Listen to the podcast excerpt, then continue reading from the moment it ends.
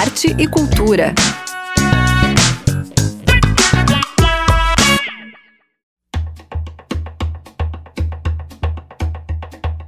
Boa noite, ouvintes. Está no ar a edição do Arte e Cultura desta sexta-feira, dia 28 de julho. Eu sou Zuka Campanha e no programa de hoje tem duas entrevistas bem bacanas. Uma com a Denise Matar, que é curadora da exposição El Kiening Metamorfoses, que está aberta para visitação no Instituto Colasso Paulo e a outra com a gerente do projeto Cultura Aberta, a Krika Gadotti, que promove amanhã a segunda edição do Festival Cultura Aberta. Convido vocês a continuarem sintonizados aqui na 100.1 porque já vamos começar e com um convite muito especial da diretora-geral do SEART UDESC, a Daiane Dordetti. Na próxima quinta-feira, dia 3 de agosto, às 14 horas, o Centro de Artes, Design e Moda da UDESC realiza a aula inaugural do semestre 2023-2 com a professora, filósofa e artista plástica Márcia Tiburi, intitulada Fascismo e Fake News. O que educação tem a ver com isso? A aula inaugural terá mediação da professora Tereza Mara Franzoni, do Departamento de Artes Cênicas e será transmitida pelo canal do YouTube da UDESC Cearte. Também haverá transmissão presencial no auditório Cristina Pesce, localizado no Bloco Amarelo da UDESC Cearte. Durante a tarde, das 13 às 18, haverá uma feira de livros no local, com obras da autora e outros títulos. O evento inaugura o ciclo de debates SEARTE Antifa, Antifascista e Anti-Fake News, organizado pela Direção-Geral e pela Comissão de Enfrentamento à Desinformação da UDESC SEARTE. O ciclo pretende fomentar a discussão sobre as implicações do fascismo e seus procedimentos no cotidiano brasileiro, principalmente com a emergência da produção e difusão de fake news nas redes sociais. O ciclo de debates terá continuidade durante todo o semestre, com a presença e participação de outras pesquisadoras, professoras e profissionais convidadas. Divulgue, participe e seja uma agente ativa no combate à desinformação. Estão todas, todos e todes convidadíssimos a assistirem a aula da Márcia Tiburi no canal do YouTube da Udesc Arte. É no dia 3 de agosto, às duas da tarde. Já deixem agendado para não esquecer. Amanhã acontece mais um Festival Cultura Aberta na Matura Cervejaria, lá no Campeche. Essa é a segunda edição do evento que promove inúmeras manifestações artísticas, tudo de graça e aberto à comunidade. E eu estou aqui no estúdio da Rádio Desk com a Krika Gadotti, gerente desse projeto maravilhoso. Seja muito bem-vinda, Krika. Obrigada, Zuka. Então, ele vai muito além desse festival, na verdade, né? Ele não é um festival, é um projetaço, assim. Queria que você falasse um pouquinho do projeto Cultura Aberta. Tá, é um projetaço. É. e a gente, como gerente, né, tem que gerenciar toda essa, essa logística, essa galera. É um projeto grande. O projeto Cultura Aberta, ele está acontecendo desde o começo do ano. Então, são 16 oficinas, 15 professores é, na área de artes visuais. Tem aquarela, tem desenho realista, tem fotografia, compostagem, educação ambiental, dança, dança flamenco, dança afro, dança tribal, tem dança de salão, tem música, violão, flauta, tem várias cavaquinho, então tem várias modalidades. Tem circo. Tem circo, tem circo. É. Tem várias modalidades. Uhum. Então assim, são 16 oficinas que acontecem até o final do ano. Então são professores, alunos, quase 400 alunos. Sim. e é formativa, tem. né? É. Esses alunos saem de lá formados na, na modalidade que escolheu, né? Isso. A base do projeto é a formação. Formação né? Antes da difusão é a formação. Então uhum. tem que ter a base, né? A gente Sim. tem que ter a base da formação para depois difundir. Então a ideia, por exemplo, dos festivais é uma continuidade dessas oficinas, né? Justamente uhum. para também para os alunos e professores eles estarem mostrando a cada festival, são quatro previstos, a cada festival eles vão mostrando um pouquinho do que, que eles aprenderam e eles evoluíram em cada uma das oficinas. Tá, no último então já estão todos profissionais, é. vai ser uma grande festa esse festival. Vai, né? vai estar tá Para finalizar ali o projeto. Sim. Mas e aí esse segundo, o que, que vocês estão pensando? Já tem a programação, está completa, ele já é amanhã, o que, que vai rolar? Então a programação ela tá bem bonita. A gente vai ter cultura popular, a gente vai ter circo, a gente vai ter música. Então a gente começa com as rendeiras, com roda de rendeiras e ratoeiras, boi de mamão, a companhia da Le Circo. Depois entra Horus Boros, que é uma banda super legal, meio cigana, assim, de, de Itajaí, Itajaí, né? Super massa. Depois tem o Cuscubai, que é uma banda de Caxias, que alguns é, Moram integrantes aqui, moram né? aqui, então esse intercâmbio, né, cultural. E aí a gente finaliza com a Tijuqueira, que é a, A banda Manezinha, né? A Manezinha, banda Agora com a Amora assim. Alves no, no vocal, então tá super legal essa programação e intercalando entre essas atrações que a gente chama de convidadas, a gente tem as intervenções das oficinas. Então tem o pessoal das oficinas, os alunos e professores da of- oficina de flauta junto com o do violão e junta com a dança de salão. Aí a oficina de cultura popular junta com os alunos da oficina de dança afro. Integrando as oficinas, né? Isso, isso. Ideia E é outra, é, e outra coisa que eu achei muito legal também é essa roda de ratoeira com as rendeiras. Acho muito legal preservar né, essa cultura popular, essa, essa coisa mais de raiz aqui da ilha, né? O boi de mamão. ah, Agora a gente tem uma parceria para esse segundo festival com a Fundação Cultural de Florianópolis Franklin Cascais e é através dela que a gente está trazendo as 23 rendeiras com a ratoeira, que são as rendeiras ali da Lagoa, do Campeche. a maioria da Lagoa do Campeche. Ah, que legal. Que a gente tem que mostrar, né? Senão vai se esvaindo. Tem que estar trazendo, porque daí, as- é, como ele é um festival que é para todo tipo de público, ele é gratuito, é para todo tipo de público, é para família. Então a gente tem que mostrar lá desde a criança pequena até quem é mais velho para estar vendo. Opa, até os jovens e todo mundo. Oh, que legal. Ó, as rendeiras elas vão ficar um tempo lá. Elas começam se apresentando no início do festival e depois elas ficam, vão ficar lá fazendo a renda, Renda, ah, também vão- que durante. legal, Então é. quem for lá vai poder também estar vendo essa manifestação cultural. Ah, que maravilha. Aí tem o boi de mamão. Qual é o boi de mamão que vai estar se apresentando lá? O boi de mamão do sambaqui. Do sambaqui. Do ah, sambaqui. que eu acho que é o mais tradicional, É, talvez, bem né? tradicional. Super. Isso. Ah, o boi de mamão, assim, isso foi um- a gente desde o início, quando se reuniu pensando no projeto e na, na curadoria dos festivais, a gente, não, tem que ter boi de mamão em todo festival. É, já, é, já é de lei, como diz assim, vai ter que ter boi de mamão em todos. Então, em cada edição de festival, a gente traz um boi de mamão convidado. E aí tem uma sequência de horários, enfim, a Matura abre a partir da uma da tarde, é isso? o festival ele vai da uma até as 22 horas, 13 às Tá. 22, da uma às 10 da noite. A programação ela tá no nosso Instagram do projeto, que é o arroba projeto Cultura, Cultura. Aberta, Cultura Aberta tudo junto, o A interliga o Cultura e o Aberta, então pro, arroba projeto Cultura Aberta, e a gente tem uma programação contínua, né? Começa uma e meia, não para. Ela vai até as 22 e com atrações uma em seguidinha da outra. E aí as intervenções, assim, das oficinas, tal, elas vão entre uma atração e outra, é isso? Geralmente entre uma Uhum. e outra. Vai ter assim, às vezes vai uma atração, eh,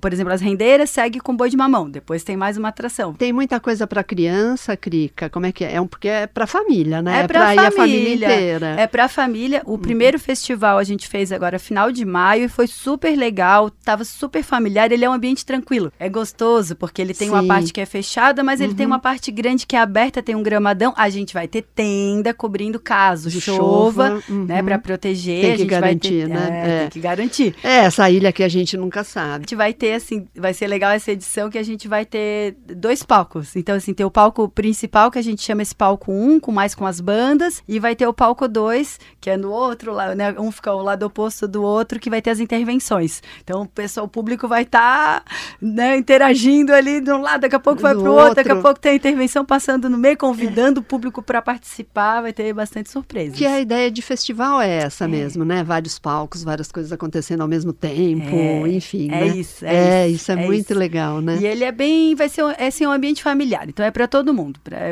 é- pode vir com, desde com o filhinho pequenininho, traz a família, traz os irmãos, traz a vovó, traz todo mundo. Para programação da família, então a gente vai ter a roda de rendeiras com as ratoeiras, aí segue com o boi de mamão, que né, para as crianças com certeza toda criança adora, e depois a gente faz o a- tem a companhia Dale Circo com o espetáculo La Conquista, que é- esse é para dar muita risada, muita Porque interação, tem palhaçaria, palhaçaria, tudo, né? com a Ana e o Carlos, a, pa- Aham. a palhaça Pituca da Rosa e o Tico Chan, os dois são maravilhosos, são ótimos, linguagem para todo mundo. Então a programação da criançada tá garantida. E as intervenções também, não deixa Uhum. de ser para todo mundo. É, as bandas elas começam mais pro fim da tarde, né? Vai tendo essa transição. Aí tem a apresentação 17h30 da cultura popular com a dança afro, as oficinas, e aí abre para Horus Boros, que é a primeira banda Se no- apresenta. se apresenta.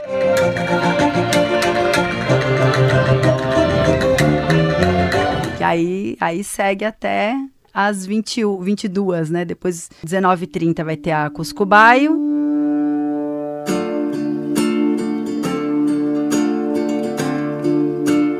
Aprendi a gostar. E 21 horas a Tijuqueira. Tijuqueira para finaleira, finaleira. Do, do festival. Ah, vai ser lindo, né? Nas pernas no chão. Cuidado com a rasteira e com o aperto de mão. Esquiva do rabo de raia, birimbau, pandeiro, canção. Cresceu na roda de rua com a corda da revolução. Então, esse é o segundo festival. Vocês estão, o projeto prevê quatro, é isso? São quatro festivais? Quatro, para alegria da gerente de toda a equipe.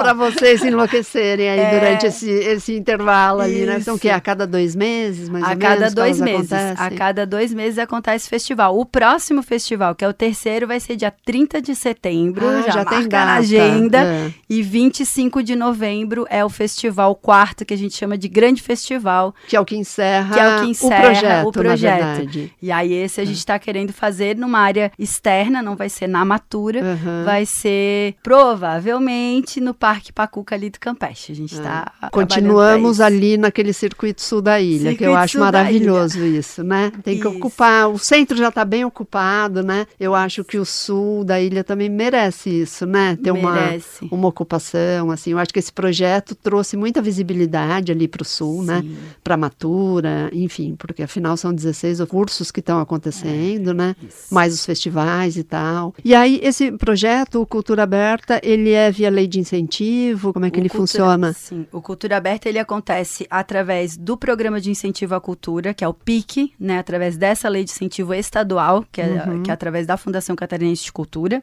E então, a gente tem um patrocinador, um incentivador, que é o Brasil Atacadista, que é uma empresa, né? Que está apostando no nosso projeto, que apostou e tá ó, super legal essa parceria muito legal mesmo. A gente até fez uma ação lá no Brasil Atacadista, que foi essa, uma mostra, com uma das apresentações que tinha acontecido no festival, foi o pessoal da dança afro com pandeiro e canto. A gente fez no meio do mercado, assim, o pessoal tava fazendo com, compras e de repente a, aquela apresentação surpresa lá no meio do hortifruti foi muito legal. Aí depois a gente fez aula de dança de salão lá na entrada, então a gente também já pega um outro público. Então o Brasil Atacadista está sendo um ótimo parceiro nosso, apostou através da lei de incentivo, então eles descontam parte do imposto do ICMS, que seria, né? Para os projetos culturais. projetos culturais. É legal uhum. porque também ele, é, eles ficam sabendo para onde que vai o recurso, né? Uhum. E sabe que é bem investido também. É, bem, perfeito, bem né? Para a sociedade e tal, que tem esse Todo. retorno. o tudo, retorno né? é gigante. Gigante. É, gigante. É. Não só social, mas como eu disse, é social, é cultural, é econômico. Então a, a cultura ela interliga com muitas áreas, uhum, né? Certamente. só benefício. É, é verdade. Crica, para a gente finalizar, que você reforce aí o convite para os ouvintes. Então, quero convidar todos para o segundo Festival Cultura Aberta, que acontece nesse sábado, 29 de julho, no Espaço Matura Floripa, no Campeche, das 13 às 22 horas, com estacionamento gratuito a 600 metros do local, é, evento acessível em Libras. Então, a entrada é gratuita, chegue cedo, porque a entrada é por ordem de chegada, sujeita à lotação. Uma programação variada de artes, muita cultura, muita alegria, comidinhas à venda também no local, né? Ali o pessoal parceiro. Então, assim, tem toda a estrutura para atender super bem e a gente espera todo mundo lá. Então tá, muito obrigada, sucesso aí pro projeto, né? Valeu, viu, Crica? Obrigada, muito obrigada. Azuca, obrigada a todos os ouvintes da Rádio Desk. Valeu, querida. O projeto de danças urbanas Fragmento é uma pesquisa de movimento e dramaturgia realizada pelos bailarinos, que são referência em street dance em Santa Catarina, Júlia Milan e Gui Fante. E amanhã eles vão realizar um ensaio aberto seguido de bate-papo para mostrar os resultados obtidos com a pesquisa. A Júlia conta um pouquinho sobre como foi esse processo e também faz um convite a vocês. Fragmento é um projeto que eu venho desenvolvendo junto com meu companheiro Guilherme Fante, dentro da linguagem das danças urbanas, e a gente tem esse projeto viabilizado através do Prêmio Elizabeth Underley de Incentivo à Cultura. É um projeto de produção cultural, mas que também tem uma grande parte dentro da área da pesquisa e da formação. Então, esse projeto a gente desenvolveu a partir de três etapas. A primeira é uma etapa onde a gente realiza realmente a nossa pesquisa de dança, cena e dramaturgia. A segunda etapa é uma etapa onde a gente realizou laboratórios com artistas convidados que colaboraram para a nossa pesquisa. Então, a gente teve a presença do Diogo Granato, de São Paulo, que colaborou com a dança acrobática e improviso cênico, da Lidiane Emerich e do Gabriel Ferreira, daqui de Floripa, que compartilharam um pouco da dança de parceria, e do William Balestrin, que trouxe o seu conhecimento sobre o breaking com uma ferramenta que ele chama de breakmetria. Tudo isso agregou no nosso processo como um todo, né? E agora no dia 29 a gente tem a nossa terceira etapa, que é o ensaio aberto, onde a gente vai fazer uma mostra processual, né? A gente não tem um espetáculo finalizado, mas a gente mostra um pouco dos, dos processos e dos caminhos que a gente percorreu ao longo desses seis meses de descobertas e de pesquisa dentro desse projeto. Então fica o convite. O ensaio aberto vai ser gratuito. Basta você chegar na Cenário Escola de Dança às 18 horas para colocar o seu nome na lista de entrada e participar com a gente. Esse ensaio aberto a gente vai ter um momento de performance e depois um momento de bate-papo onde a gente quer trocar um pouco com o público também, com a plateia, sobre as percepções que eles tiveram, né, do que a gente vai apresentar. E também a gente vai ter a tradução em Libras nesse momento de bate-papo. Fica o convite, espero vocês lá. É amanhã às sete da noite na Cenário, uma escola de dança que fica localizada no bairro do Itacorubi. A entrada é franca e para ter mais informações, siga o arroba projeto.fragmento.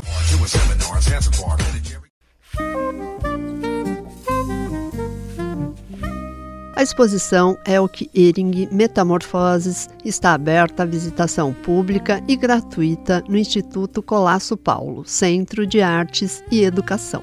A mostra traz todas as fases da produção da artista, só com obras da coleção de Janine e Marcelo Colasso Paulo. Quem fez a curadoria foi Denise Matar, curadora que tem um olhar apurado, uma pesquisa precisa e rigorosa, além de um vasto conhecimento neste campo, com atuação no Museu da Casa Brasileira, Museu de Arte Moderna de São Paulo e Museu de Arte Moderna do Rio de Janeiro. Ela me contou como conheceu a Elke, como aconteceu o convite para ser a curadora da exposição e como foi o percurso curatorial de Elke Enig Metamorfoses. Então, eu conheci a Elke nas filmagens do Prata Palomares. Logo na sequência, eu fui morar no Rio de Janeiro e fui trabalhar na Petite Galerie. E a Elke foi uma das artistas que o Franco Terra Nova chamou, ele, e aí ele convidou 15 artistas para fazerem múltiplos para a galeria. E uma das artistas era a Elke. Aí passam os anos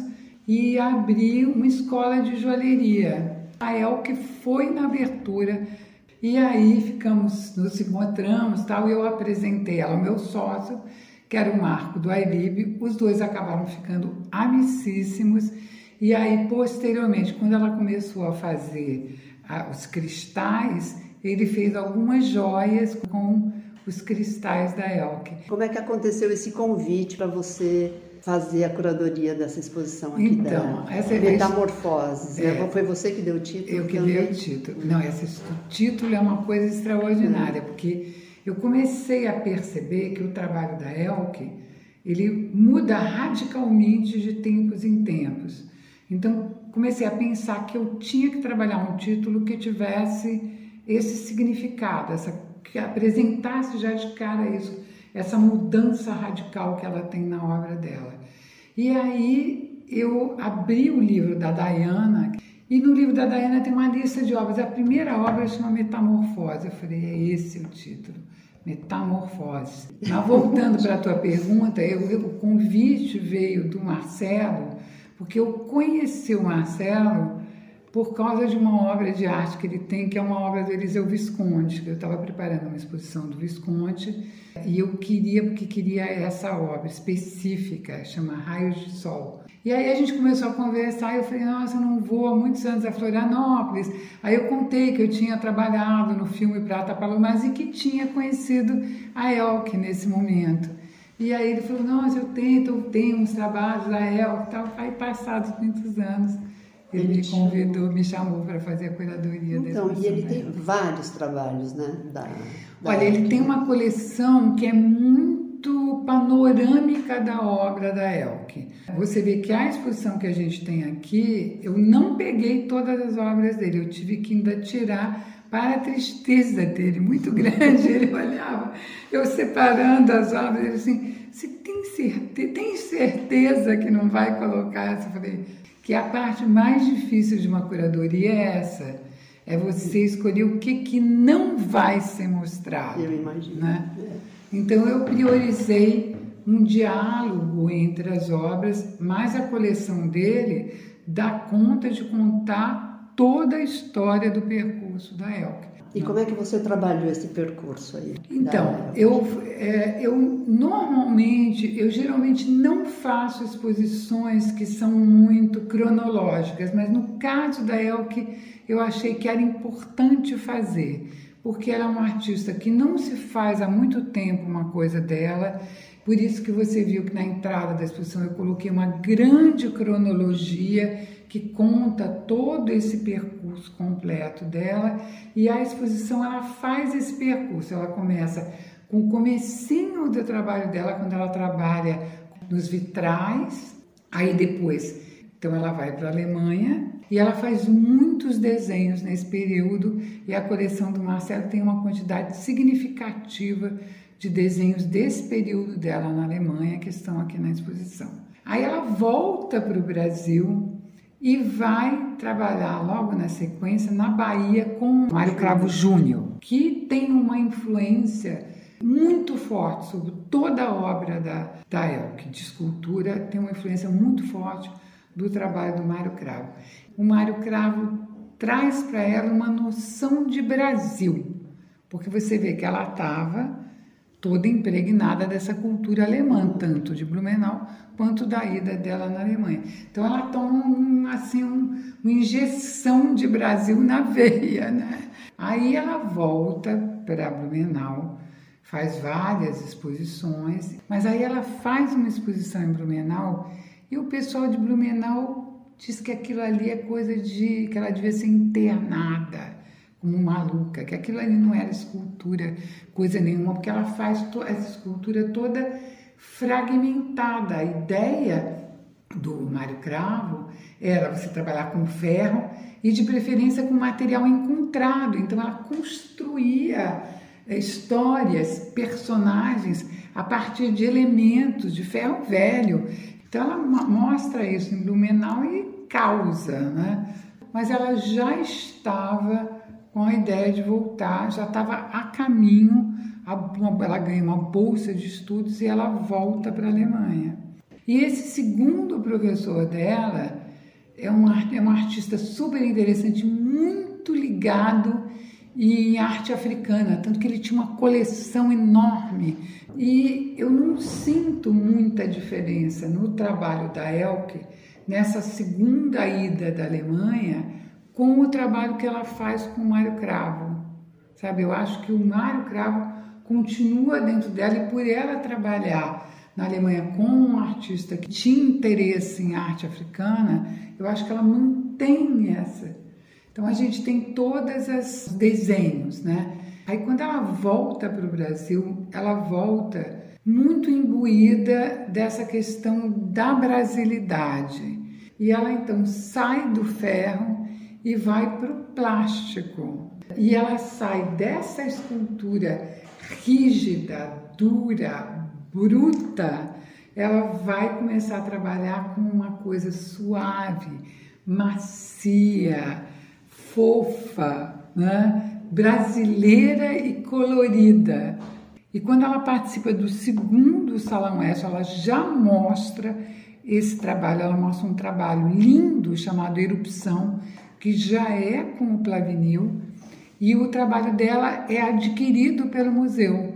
E nesse meio tempo ela conhece o Lindolf Bell. Aí os dois se apaixonam, ele ganha uma bolsa de estudos para estudar nos Estados Unidos e ela vai junto com ele. E os dois começam a trabalhar juntos. Quando ele faz a apresentação do percurso poético, ele mostra, eles apresentam juntos, ela faz umas nuvens de plástico, onde estão inseridas as poesias. Aí, ah, nos anos 80, 84 especificamente, eles se separam. Ela dá uma outra mudada radical, então ela vai trabalhar com bronze. Ela volta para o material mais ela bruto. Ela volta para o material mais bruto, porém, o que, que ela vai fazer? Corpos. Então ela vai usar o bronze porque o bronze, apesar de ser um material duro, o trabalho não tem mais aquela rusticidade que tinha nos primeiros trabalhos dela de solda. Ela vai polir a superfície, então você vai sentir o corpo, você vai sentir as formas, né? Ela começa primeiro com uma coisa muito simples, né? Que ela está aprendendo, e a gente tem tudo aqui esse trabalho mais bruto dela no começo, que vai se suavizando, vão ficando os corpos, aí ela começa a fragmentar os corpos. E aí o último trabalho que ela faz é o trabalho com o cristal, que é um material dificílimo de trabalhar, porque você tem aquela bola de vidro em ponto de fusão e você tem que modelar aquela bola incandescente com uma força muito grande. E aí ela faz peças extraordinárias. E aí eu me dei conta que ela começou com o, o vitral e acabou com o cristal. Então ela faz um percurso e chega de novo na luz, como quando ela começou. Outro ponto que Denise Matar destacou foi como a Elke rompeu paradigmas, sendo mulher, escultora e fora do circuito de artes Rio-São Paulo. Ela é uma mulher que faz escultura. Então a gente tem muito poucas mulheres escultoras. Se você for comparar o que você tem de pintores, homens ou mulheres, e escultores, você já vai ver que tem muito menos gente que trabalha com escultura do que gente que trabalha com pintura. E mulheres que trabalham com escultura tem menos ainda porque exige força física, exige uma série de requisitos que são muito mais difíceis, são coisas pesadas, são coisas que para você transportar, para você levar, para você mover enquanto você está trabalhando, é tudo muito complexo. Então eu acho que além dela ser uma mulher, ela era uma mulher escultora. Agora, o que eu sinto é que tem a gente tem um problema nesse momento, que já acontece há alguns anos, que a gente teve nos anos 70 um momento de altíssima produção, com artistas produzindo obras de pop art, é, arte conceitual, instalação, imersão, é, happening, você tinha tudo acontecendo nos anos 70, só que a partir dos anos 80, esses grupos todos desaparecem. Você tem uma diminuição de tudo no Brasil, da produção crítica, da produção dos artistas, de tudo. Você tem um esvaziamento. E aí então você vai dar uma grandíssima importância para os artistas concretos e neoconcretos. E você não olha, ninguém olha mais a produção de outros artistas. Então, se você pegar Cláudio Tosi, Gregório Gruber, Ivaldi Granato, artistas que eram todos famosíssimos nos anos 70, são todos homens e moram no eixo Rio-São Paulo, todos estão esquecidos. Entendeu? Então, acho que também tem um lugar que a gente precisa rever é, pelo fato de que a gente tem uma perversidade no mercado de arte e no circuito de arte, e acaba que você tem artistas que ficam muito obscurecidos, como é o caso da Elke. Então, eu acho que a exposição é uma oportunidade também de você rever e dizer, gente, olha que artista interessante, como é que essa artista, ela em cada momento dela, ela é inteira ali naquilo que está fazendo. Por que, que um artista tem que fazer a vida inteira a mesma coisa? O artista tem que ter liberdade de expressão, fazer o que ele quer. Agora que você tem todas essas informações sobre a artista e sua obra, que tal conferir a exposição no Instituto Colasso Paulo? O espaço, que fica localizado na rua Desembargador Pedro Silva, 2568, no bairro de Coqueiros, fica aberto de segunda a sexta-feira, de 1h30 da tarde às 6h30, e aos sábados, das 10h30 da manhã às 3h30 da tarde. A entrada é franca e o convite está feito. Para mais informações, acesse as redes sociais, arroba Instituto Colasso Paulo.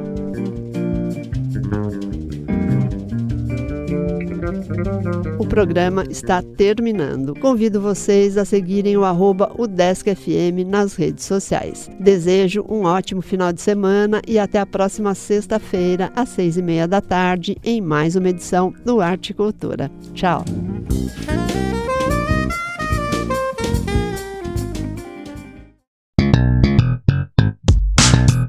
Arte e Cultura.